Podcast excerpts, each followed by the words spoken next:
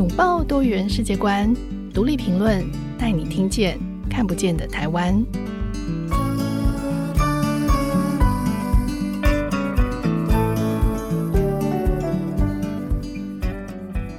听众朋友，大家好，欢迎收听独立评论，我是节目主持人廖云章。今天来到独立评论 Podcast 的来宾黄姿华，呃，他可能是全台湾认识最多外籍看护的台湾人。呃，他其实不是中介，他是桃园市家庭看护工职业工会的秘书长。那桃园家庭看护工职业工会，它成立于二零一六年，它是一群由台湾的外籍家庭看护工所组成，透过劳工教育来推广直接聘雇，做政策的倡议，改善会员的劳动条件。今天呢，我们邀请姿华来到节目上，有一个原因是跟疫情有关。在过去将近三年的疫情肆虐全球，台湾也因为国境封锁的政策，造成移工只出不进，所以过去每一年台湾会增加近万人，但是一直到现在为止，其实今年已经呃累积减少两万人以上哦。今年四月的时候，《天下杂志》的封面故事谈的就是缺工的议题。根据记者的采访，台湾很多大型的公共工程都因为缺工而延宕，那工厂也因为缺工，所以无法如期交货。但是这当中呢，受到最大冲击的是台湾的家庭。因为台湾的家庭看护工越来越少，那又因为疫情隔离而需要照护的病患增多，所以也因为这样而出现了黑市，让很多人感叹说，现在是有钱也请不到看护工。但是这里面到底发生了什么问题呢？所以我们今天就特别邀请到资华来告诉大家，欢迎资华。Hello，大家好，我是资华。对，谢谢姿华。其实我知道你在百忙中就是抽空来上节目，真的很感谢哦。因为呃，我也知道你这段期间其实非常忙。那我想请问姿华，为什么台湾在疫情期间这么缺工？为什么大家都找不到看护工？那到底要花多少钱才可以请得到呢？嗯、呃，其实台湾一直以来，呃，在看护工的。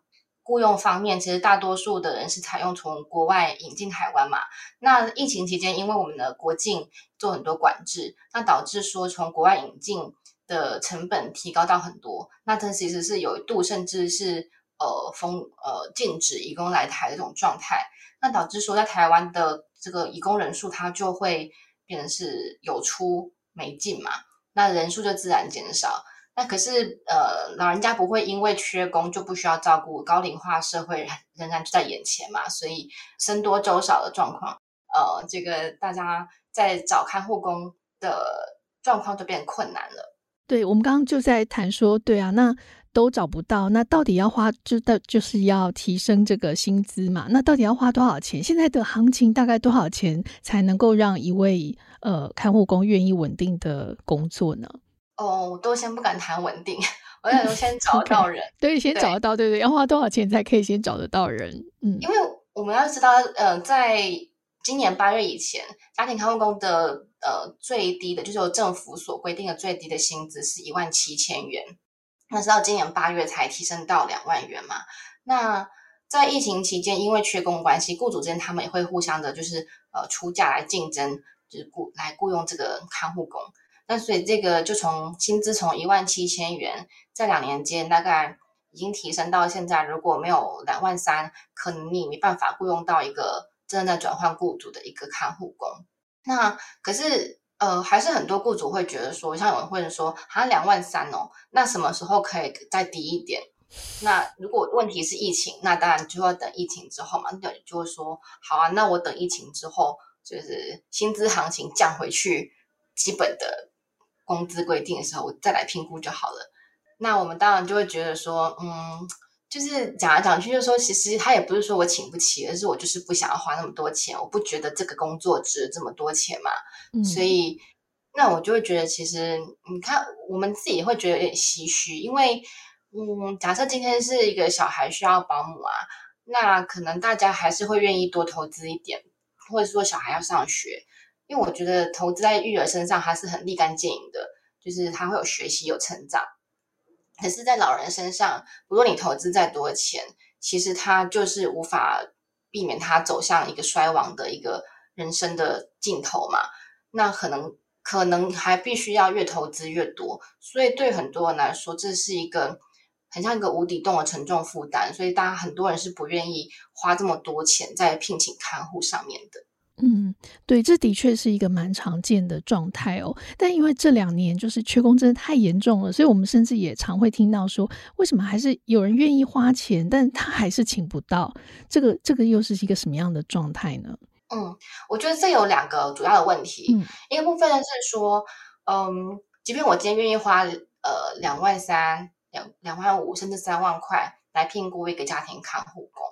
但是。他这个劳动条件还是跟呃工厂，就像相对来说还是没有竞争力。主要的问问题就是说，同样的薪资在工厂可以放假，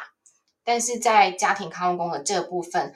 即便我给你这么多钱，可是你还是必须要全年无休的工作，或者说你可能每个月只能休息一两天。那比起工厂，可能就是有一例一休、周休二日的这种状况，他的自由时间还是少很多。那第二个原因就是。嗯，台湾的就业市场不是很透明。我说的不透明，就是说，嗯，就是雇主他不知道去哪边找工嘛。那那工在哪里呢？工在中介的，就是跟中介有签约嘛。所以，呃、嗯，工移工跟中介之间就变成是说，各家中介他不希望自己所引进的移工，呃、嗯，就是无偿的、无条件的去转给另外一个雇主，或是另外一家中介。他们之间是蛮壁垒分明的，所以当不是就是说，哎，我找了我的，我跟中介问了很久啊，中介都说没工没工，可是其实也许工在别家中介手上，但只是因为他们这种这个呃市场之间的一些潜规则吧，所以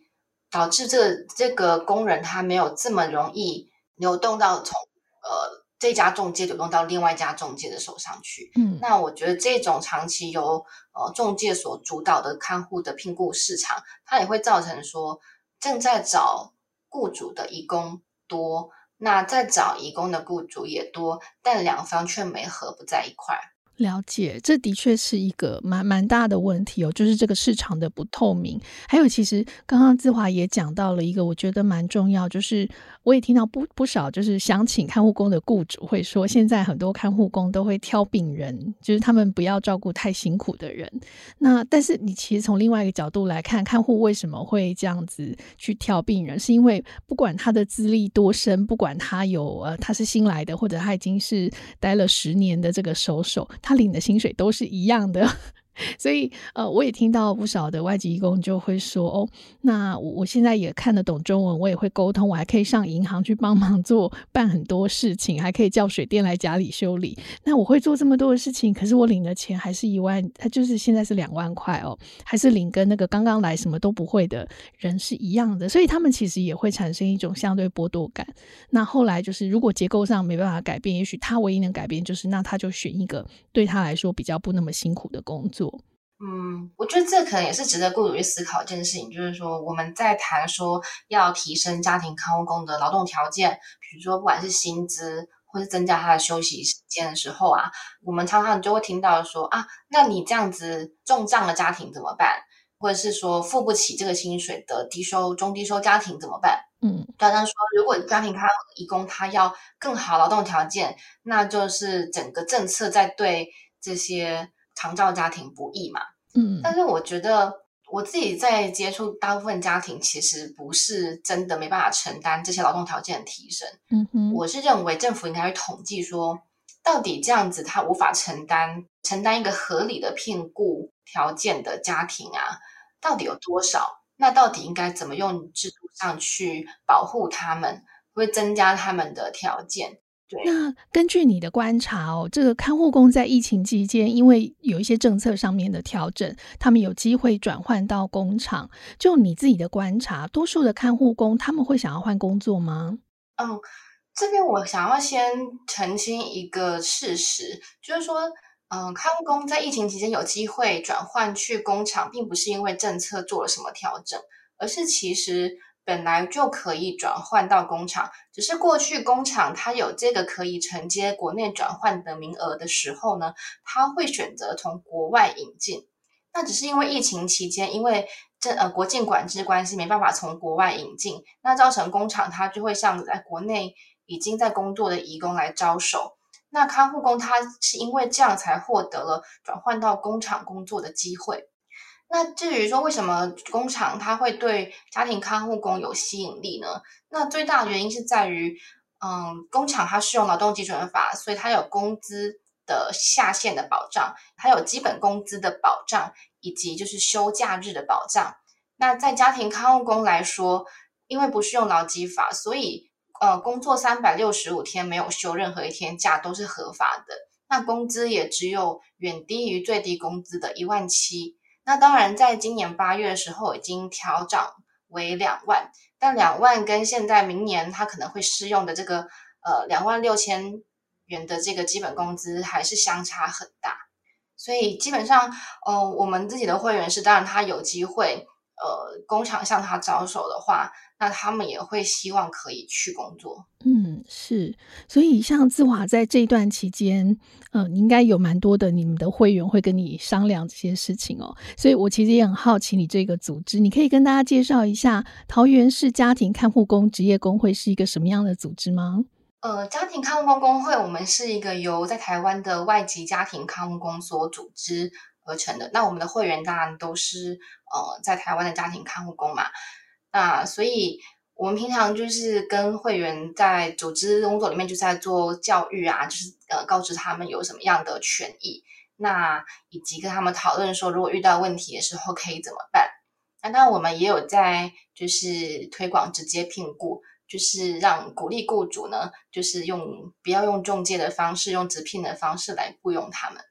最重要的是有做一些政策上的倡议。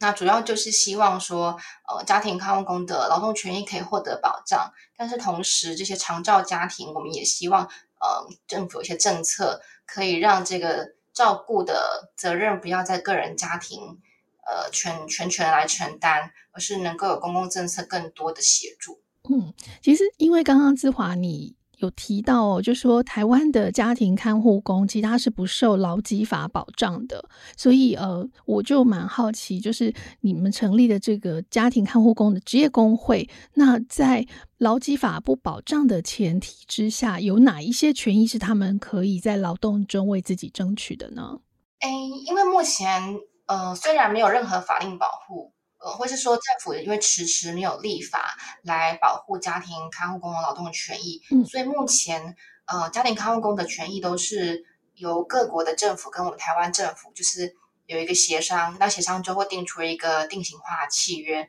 那基本上就是用这个定型化契约来规范他们的劳动权益。那这部分定型化契约里面，大概主要保障就是都都有写清楚说，哦，那每天至少要休息八个小时。那每工作七天要有一天的休假日，或者是说，呃，事假、病假、特休假等等的。但是，嗯，实际上是问到的问题就是说，诶，这些，嗯，契约啊，它并毕竟不是法令，所以当违反契约的时候，呃，我们并没有办法，呃，由政府来给他任何的强制，比如说强制你说一定要给他放假，或是说如果没有放假的话，我们怎么像处罚你？就是像是劳基法，如果我们都七休一没有放假，其实雇主是要被处罚的嘛。但是如果是用契约的话，那雇主他是违反契约，他不会有任何的法则。嗯，所以就会造成说，其实就没有任何政策工具可以要求雇主来遵守这个劳动契约。是，对，呃，在这个的确以以契约来说，因为他没有法令的，他他没有就是法律的这个要求，所以的确在很多的这个如果。雇雇主违法，或者是说，其实也有可能是呃，就是看护工这边有一些什么样的状况，他们的确就是比较难去，就是依法去争取一些条件。不过，因为这两年、这两三年这样子的疫情，那造成其实这个看护工这个工作就突然之间变得水涨船高。那我相信有蛮多人可能觉得这是一个呃。就变成是另外一种卖方市场的这个条件，但是同时我相信在看护工的这个呃市场，就是这个劳动市场，它突然之间变得很很火热的时候，应该也有蛮多的一些一些乱象。那你自己在这几年，你你自己的观察，就是这些呃你的会员，就是看护工职业工会的会员，最常跟你反映他们工作上面面临的挑战，最大的挑战会是什么？其实因为台湾政策是这样嘛，就是说不管你的。呃被照顾人是什么情况，他是失智，或者他是中风，或者是他是只是呃老化退化需要照顾，不论哪一种状况，其实政府做法就是塞个看护工给你，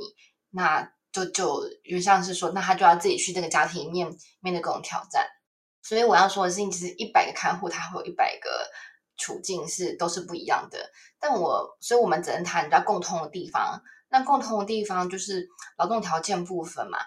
那劳动条件部分它，除了我们刚才所讲到，它没有固定的休假日之外呢，就是这个他们，因为他们是一个住家式的家庭看护工，是一个住家式的工作，所以它会有造成他的工作跟休息时间模糊的问题。所以很多人都会觉得啊，他真的很累。可是我们会觉得，很多雇主会说啊，你在家工作其实好像很轻松啊。可是因为工作跟休息时间的模糊，很多人又睡在这个被照顾人的旁边，造成说他的呃整个每天的生活形态，他不是在工作，就是在待命。其实那个压力是一直没有办法得到释放的。那再加上说，嗯，我们把这个。看护叫呃看护义工呢，他放在这个被照顾人同一个空间里面去作息，也导致他们会丧失个人的隐私。那这样的状况下，他们的压力很难舒缓。所以其实我常常就会觉得说，他们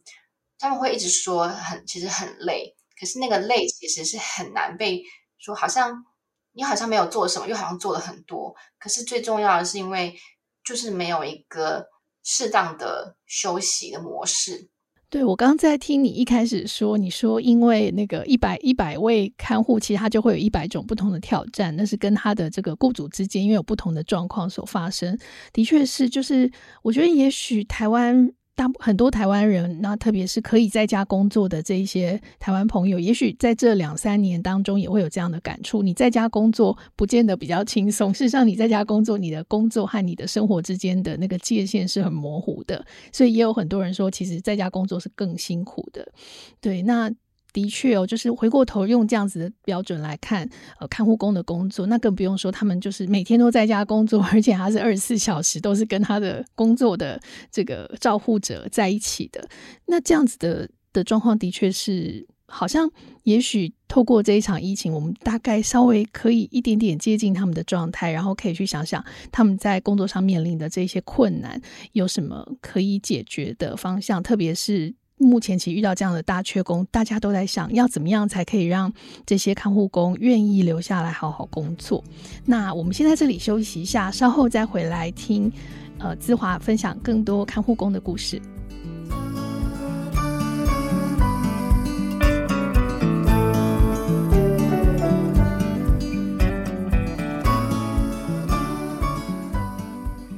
回到节目，今天我们邀请到的来宾是桃园市家庭看护工职业工会的秘书长黄姿华。那前面姿华跟我们讲了很多，他在这个现场，在呃劳动现场看到他的会员们遭遇到的一些状况，以及他对于台湾社会就是在长照这个体系里面的一些状况。那其实台湾即将会在二零二五年进入超高龄社会，以目前主流一对一的这种高密度照护来看，未来台湾可能。没有办法再招揽几十万甚至上百万的看护工，所以，嗯，姿华，你觉得目前我们现在这种照护模式可能改变吗？我们可以怎么做呢？嗯、我这边想要先讲一下说，目目前啊，这个看护义工他主要的角色是就提供所谓的一对一的高密度照护嘛。那这种一对一的，就像客制化的照顾啊，它其实本来就是应该要相对于集中式的照顾，比如说像安养院。或者是说像公共的居家服务，就是到公共的按钟点的到府的居家服务，本来就是应该要比这个还要昂贵。就像说我们搭计程车跟搭大众运输嘛，如果今天计程车的车资比大众运输便宜，我们就会选择计程车嘛。那现在的状况其实就是这样，就是看护义工他提供的一对一照顾，他就像计程车一样，可是他又比大众运输更便宜。所以导致现在大部分家庭就会就诶想到说要长照的时候，就会希望可以聘雇一个外籍看护工。那所以，嗯、我觉得这也会导致说，在我们在考虑说要怎么样来，就是让呃老人家得到照顾，或是让身障者得到他生活的需求满足的时候，他就会想说我要聘外籍看护工。可是这就会变成是全由这些长照的家庭，他就会必须要来承担所有的照顾责任，因为它是一个所谓的私人聘雇。那当然相对于来说，就是所谓公共的照顾嘛。那现在目前公共照顾政策，其实政府是有一些像是长照二点零的居家服务，然后或者是说机构式的照顾服务。那甚至如果是身心障碍者的话，会有一个所谓的智力生活的个人助理的服务。那可是目前，如果我们聘雇了家庭看护义工的话，这些服务就会被限缩使用，或甚至不能使用。所以目前台湾的状况就是，呃，聘雇家庭看护工。跟使用公共长照服务是两条平行的双轨，那我们会觉得说这样子，常常它就会冲击到所谓的，就是说个每个家庭他所能够去承担的雇主责任是有限的，嗯，那就会导致说，目前当我们在倡议这个家庭看护工的劳动权益提升的时候，它就会直接去冲击到可能无法负担劳动条件提升的一些家庭。那以目前来说啊，我们就会看到说。可能是重度的身心障碍者，或是一些很高很壮的失能者，或者是有失智的严重的行为问题的精神障碍者家庭，或者是嗯低收中低收的家庭，他们就会成为这个呃私人聘雇模式下面最反对这个家庭看护劳义工的劳动条件提升的一群人。那当，我们这问题就是说，回到是说，其实这是一个。这个政策完全没有公共，就是它缺乏公共性的问题嘛。嗯。所以，呃，这种一对一，我觉得你刚刚用计程车和公车来比喻，是一个很棒的比喻哦。就是我们大家都知道，搭大众捷运系统的价格绝对是比搭计程车或 Uber 来的便宜。可是，如果你把这样的状况放在就是聘请这个单独的家庭看护工，跟进到这个长照体系里面，的确那个就是他的劳动力付出跟他的薪水是不对等的。所以，这其实也呃，我自己也听过蛮多的这个一样是从事看护工，他宁愿在机构工。工作，因为这个机构工作，他受到法令的保障，有劳基法的保障，然后并且他也同时呃可以有休假，合法的休假，而且他还有加班费，所以整体来说，他的薪水还是比在家二十四小时无休的这个，但是劳动条件可能就是呃劳动状况可能不稳定，有时可能很累，但有时可能相对轻松，这种不稳定的状态。是来的安稳，而且好像也比较有一个前景，就是说，呃，家庭看护你做再久，你也还是家庭看护。可是如果你是在体制里面工作，也许你有可能就变成班长，或者是你变成一个管理者，好像还有一个职业发展的可能性哦。所以如果是这样子来看的话，的确啊，我我自己也会觉得，那台湾的外籍看护工，他就是一个没有前景的工作。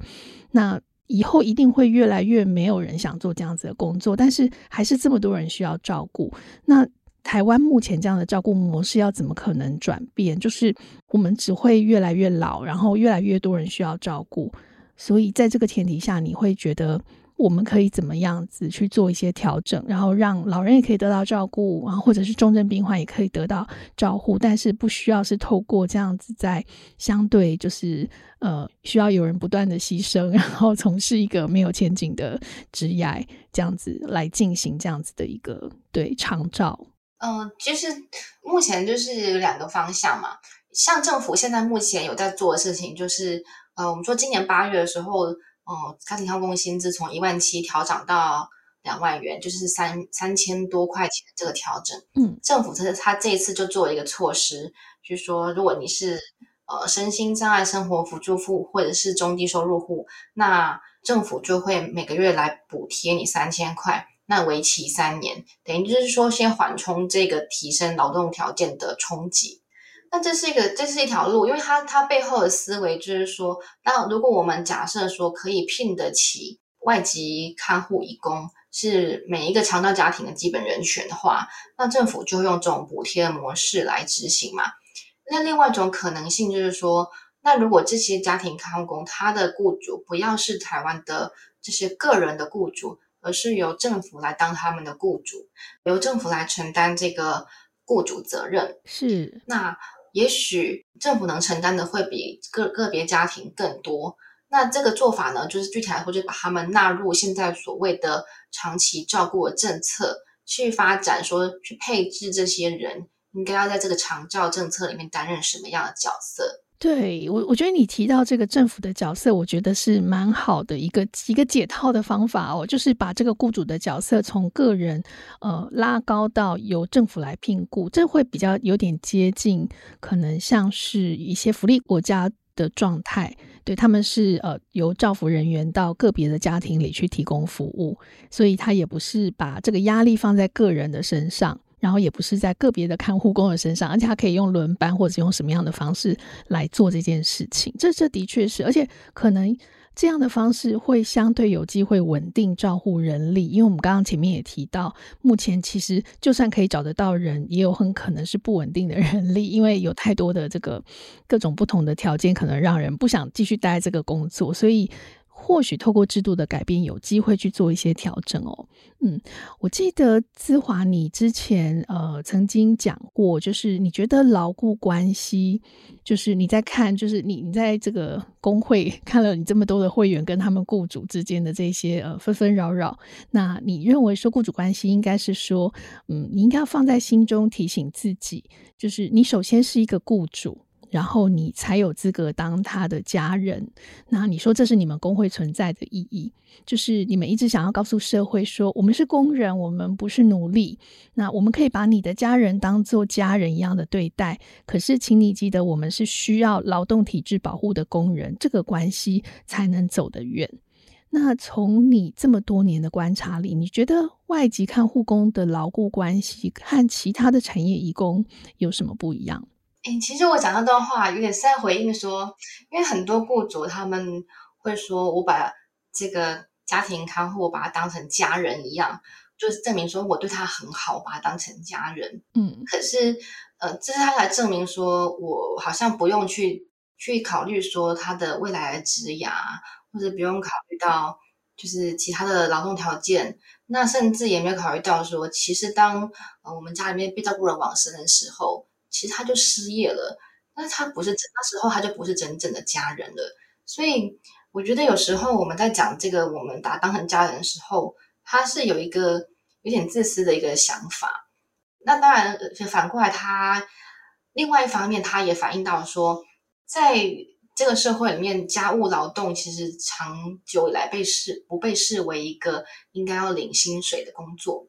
其实很很多时候都是会由这个婆呃妈妈啊或媳妇啊女儿来承担家人老后的照顾工作嘛。那这些人其实也很很少很少家庭会说啊，我应该要给他们薪水。那所以，嗯、当这些家里面的妇女还要走出家门工作，照顾工作需要人做的时候，那我们引进这些呃外籍看护工来台湾来来就是填补他们这些女性不在家的。一个劳动空缺，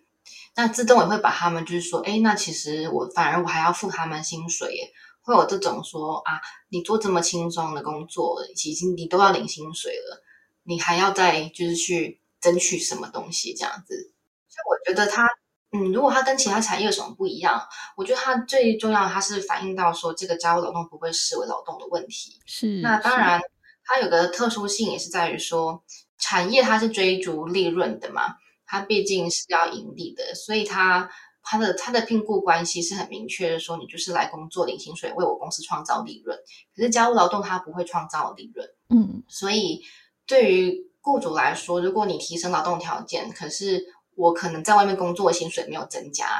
那也不可能就是因为我给你更好的待遇，我在外面我就有更有竞争力，也不会啊。所以也是说，这个有一个性质，就是说这个照顾啊。他如果有个人承担，就会成为这样子一个，算是一种彼此踩踏的关系。是是，所以我们要说的是，他要有一定的公共性，嗯，这样才能够就是保障说，其实每个人他在老后都可以得到一个基本的品质的照顾服务。嗯，是的确，其实从呃，对，从资华角度来看，你刚刚提到就是家务劳动再生产这件事情，其实它是很重要的。可是它其实长期以来，因为是一个无偿的，就是爱的劳动，所以它就被弱化了。那个其实它它本质上就是一个需要领薪，是一个你把它外包出去，它就是一个很昂贵的工作这件事情哦。呃，其实，在外籍义工，当然大家就会觉得外籍义工的这个代价相对是比较低，因为一万七到两万块。可是如果这件事情他外包的对象不是外籍义工，是本籍的劳工做一样的事情的时候，其他的价格就是三倍。所以我认为，其实这件事情，比如说清洁的工作，它是以小时计算的，然后照护的工作其实也是。所以的确，如果他回到一个更市场的机制在思考这件事情，那他由政府来就是进行重新的调整分配，我觉得他也许有一些机会可以让大家都离开这个互相压迫的结构，然后互相指责，否则就对就就会变得很难解套。那从看护这个职业工会的角度来看哦，就我们还比较务实的希望来讨论，就是。呃，现在就是这样的情况啦。我们现在条件就是就是这样了。那你觉得你会建议台湾的雇主他们现在到底该怎么做？如果他们家里现在还很幸运有外籍看护工在协助他们，他们要怎么做才能够让家里的这些外籍看护工愿意安心的留下来工作呢？其实我觉得个别家庭能做的是很有限，但是还是还是会建议雇主去思考说。比如说，对他们设计一些调整薪资待遇的提升的机制啊，嗯，或者是说，呃，在面对他们的要求的时候，可以更退一步的去想说，那我还有什么资源可以引进场来补位？比如说，像很多时候，我们有听过一些看护雇主会说啊，他们来台湾久了之后就变油条，变得很爱放，就是变得常常说想要放假，嗯。那可是的时候，有时候我就会反问说：“诶，可是你们家的这个老人家，在他刚来的时候啊，他还没有失智，他其实在家里面陪伴他，相对来说是轻松的了。可是现在他失智啦，而且越来越严重，那他有时候晚上已经不睡觉，那照顾的压力其实是越来越大的。那这种状况之下，如果是我们自己的话，应该也会想要多争取一些可以休息的时间吧。”所以我觉得有时候是面对呃我们的雇主在面对这个看护的要求的时候，可以不要用一种好像嗯他被带坏了，或是说他变油条了这样子的眼光来看待，而是可以我们去想想看说，诶，那好，其实他现在确实我们的家人变得越来越需要更多的照顾能量的时候，我们正能量其实不能光从他身上榨出来嘛，我们要去。可以能够去找到说公共的资源，比如说像政府的喘息服务，或是我们自费的去增加一些服务的进场，或是我们愿意跟政跟我们自己的雇主去请家庭照顾假，来作为这增加这个照顾能量的一个可能方案。那我觉得，如果说我们能够常常去，可能说真的，我觉得个别雇主能够做的很多，就是去寻找更多资源进场。那或者是说，把自己当成一个资源，去体贴他们的需求，来让这个照顾工作能够被承接起来。那当然，我觉得个别雇主真的只能做到这些了。那可是还是很无奈啊，因为大环境还是最大的问题。如果政府它不提供你更多的资源，其实你能够使用的资源就是这么有限。比如说喘息的时数就是这么多，不会更多了，或者是说喘息能做的事情就是。这些是礼拜天就这么多人要抢着用喘息，你就是没你就是用不到，觉得还很多时候他还是要回到就是长照政策上面去。我觉得我们雇主其实应该要更关心整个长照政策，它能不能够真的符合我们就是养生送死的需求，这样。嗯，是，谢谢资华今天很很精彩的分享哦。我觉得你呃，虽然你说你是呃职业工会的秘书长，可是其实我觉得你也很了解台湾雇主的难处，跟他们可能可以透过什么样的机制，就是。他可以跟他家里的外籍看护工成为一个更好的这个互互相帮助的一个体系，然后透过政府的一个制度上面的改善，让就是养生送死这件事情，他可以更平顺的过渡。那今天很谢谢志华跟我们分享了很多的。故事以及很多的策略哦，那也谢谢大家的收听。如果喜欢我们的节目，可以在收听平台上给我们五颗星留言，或是写信跟我们分享你的看法。我相信有很多朋友对于外籍看护都有很多不同的意见，那也很很欢迎大家留言，我们会再把这些留言转给资华。那今天的节目就到这边，我们下次见，拜拜，拜拜。